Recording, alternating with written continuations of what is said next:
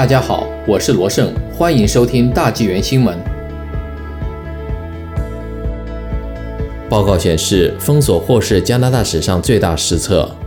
根据一份新发表的研究论文，封锁措施对降低 COVID-19 导致的死亡影响不大，而且可能是加拿大历史上最大的政策失败之一。西蒙菲沙大学经济学教授艾伦在分析了八十多篇研究世界各国针对 COVID-19 封锁措施效果的论文后得出的上述结论：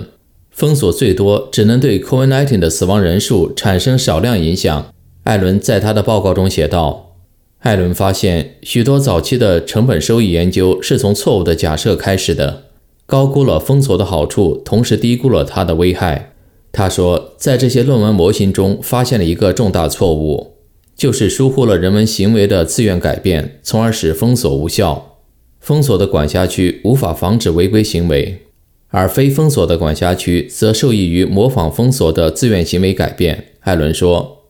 大约有二十项研究区分了自愿性和强制性封锁的效果。这些研究表明，强制性封锁仅有少量效果。而人们行为的自愿改变可以解释感染病例、传播以及死亡的大部分变化。艾伦表示，自病毒大流行以来，加拿大政客、公共卫生官员和媒体的反应是单方面的，而且没有变化。许多地区忽略过去一年的新数据，在2021年仍重复2020年春季的应对计划。在 COVID-19 大流行期间，没有公开证据表明。加拿大联邦政府或省级政府同时考虑了其决策的收益和成本，艾伦说。艾伦自己的成本收益分析基于已挽救的生命年，该算法以封锁的各种危害造成的生命损失年数对比因封锁而挽救的生命年数，计算的结果是，封锁的好处是避免了两万两千三百三十三年的生命损失，